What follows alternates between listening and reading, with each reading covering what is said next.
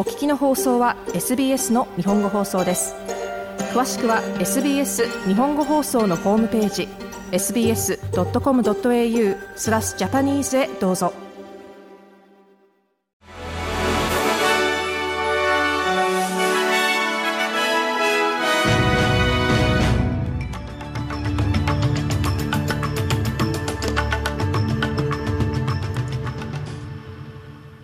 9月12日火曜日 SBS 日本語放送ニュースフラッシュをシドニーから大場恵美がお届けします。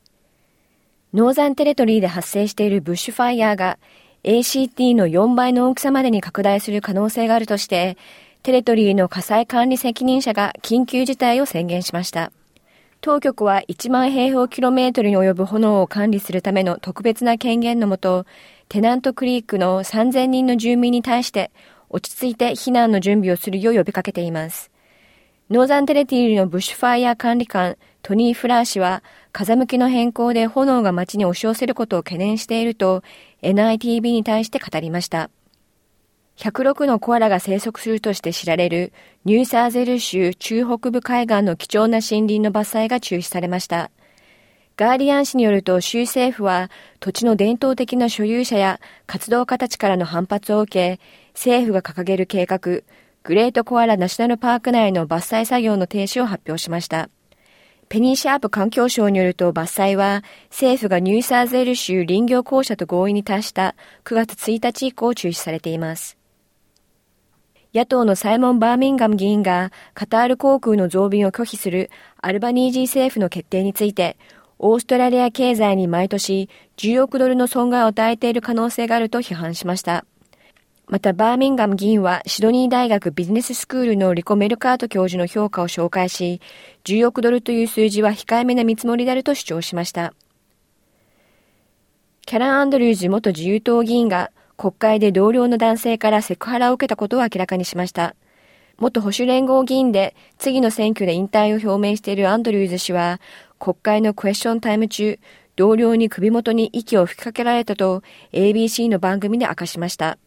ジュリー・コリンズ住宅相はこの疑惑についてひどいものであるとし、職場の安全に関するジェンキンズ調査からの勧告を求めました。トルコ南部モルカの洞窟の中で身動きが取れなくなっていたアメリカ人の研究者が10日ぶりに無事救助されました。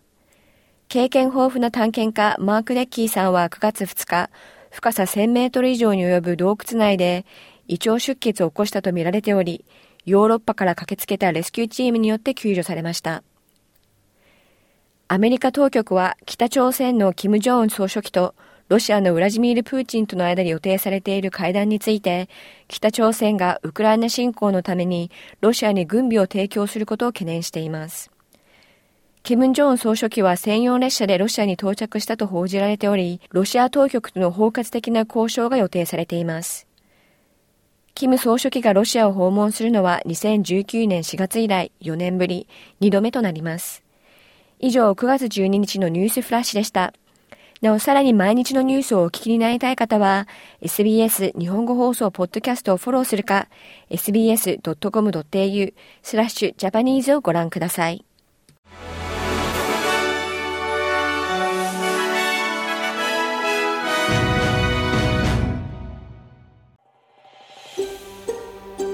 SBS 日本語放送の Facebook ページで会話に加わってください。「いいね」を押してご意見ご感想をお寄せください